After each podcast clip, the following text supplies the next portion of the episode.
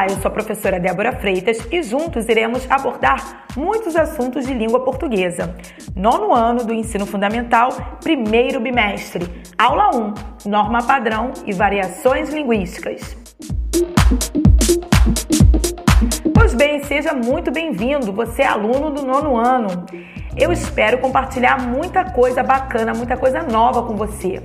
E hoje nós vamos ver um pouquinho sobre o uso devido da norma padrão da língua e também algumas variações na forma de utilizarmos a língua.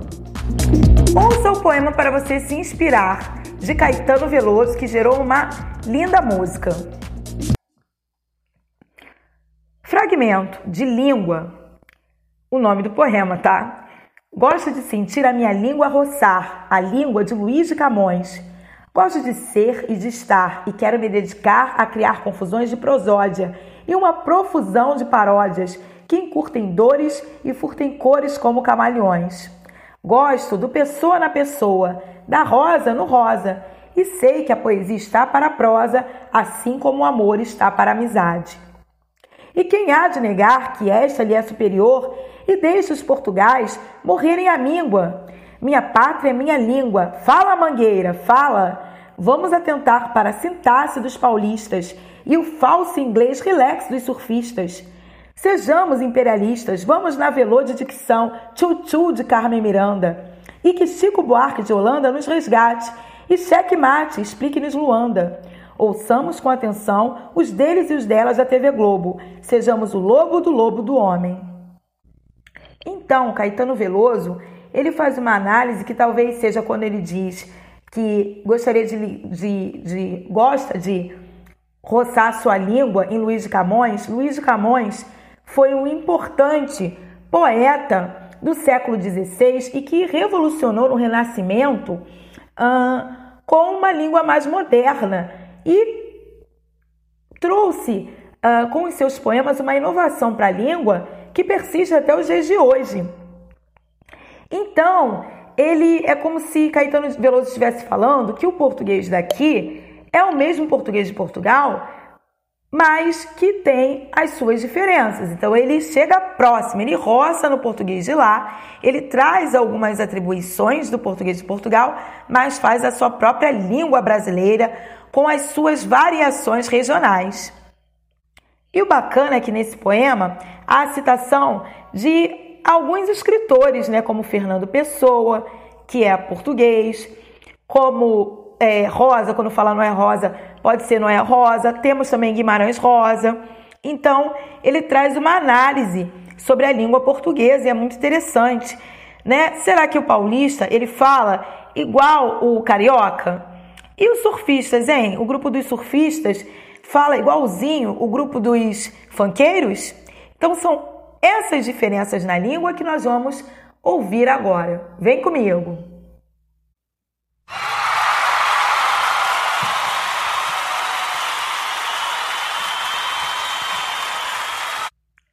Vamos observar dois textos que não seguem a norma padrão.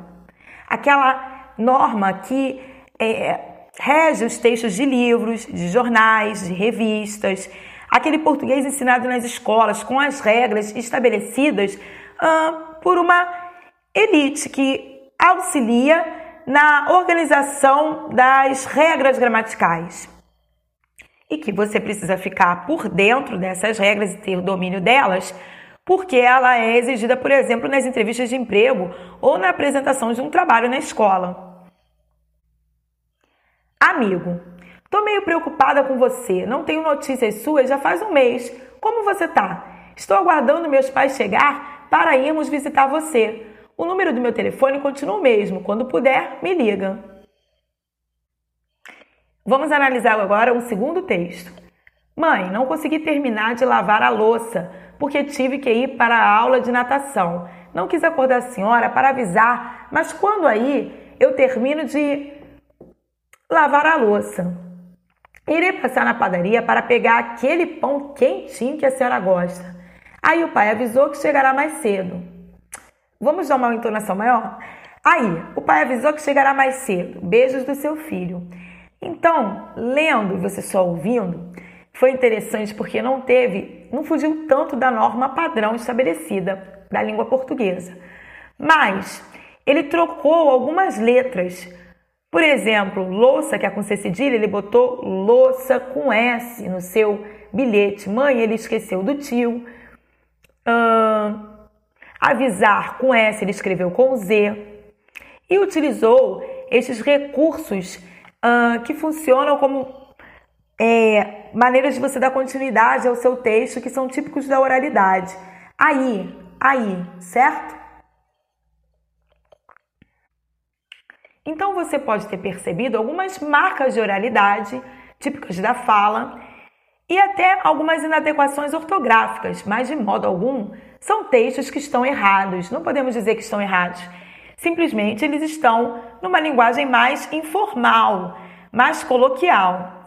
Há alguns anos, a preocupação com falar e escrever certo, né, o tal certo, era muito maior. Mas atualmente existe uma flexibilização muito maior do uso da língua e um reconhecimento de que existem variações dela, mas que, mesmo você não usando a variação padrão, a, a de maior prestígio, né? Você, mesmo assim, consegue se comunicar, as pessoas se entendem. Então é preciso lembrar que a língua varia de acordo com o uso dela, de acordo com a situação, com a pessoa que fala. Se a pessoa que fala ou escreve estudou um pouco mais, tem um grau maior de escolaridade, terá mais facilidade de ler e escrever de acordo com a norma padrão. Se o falante mora em um local ou outro país, também poderá falar e escrever de outras maneiras. Aliás, existem muitos países que falam português.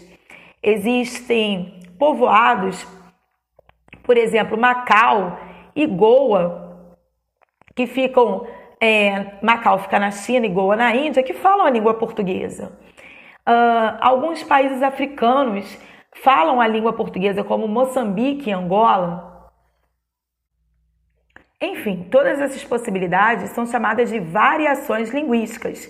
A norma culta é uma das variantes, uma das variações, ela que possui maior prestígio social. Ficar criticando a forma errada de o outro falar ou escrever pode ser considerado preconceito linguístico. Para alguns educadores, o preconceito linguístico é um preconceito social porque ele é capaz de criar pontes entre pessoas, impedir, por exemplo, uma pessoa bem qualificada por não chegar nas expectativas com a, o uso da língua padrão, ele perder o emprego.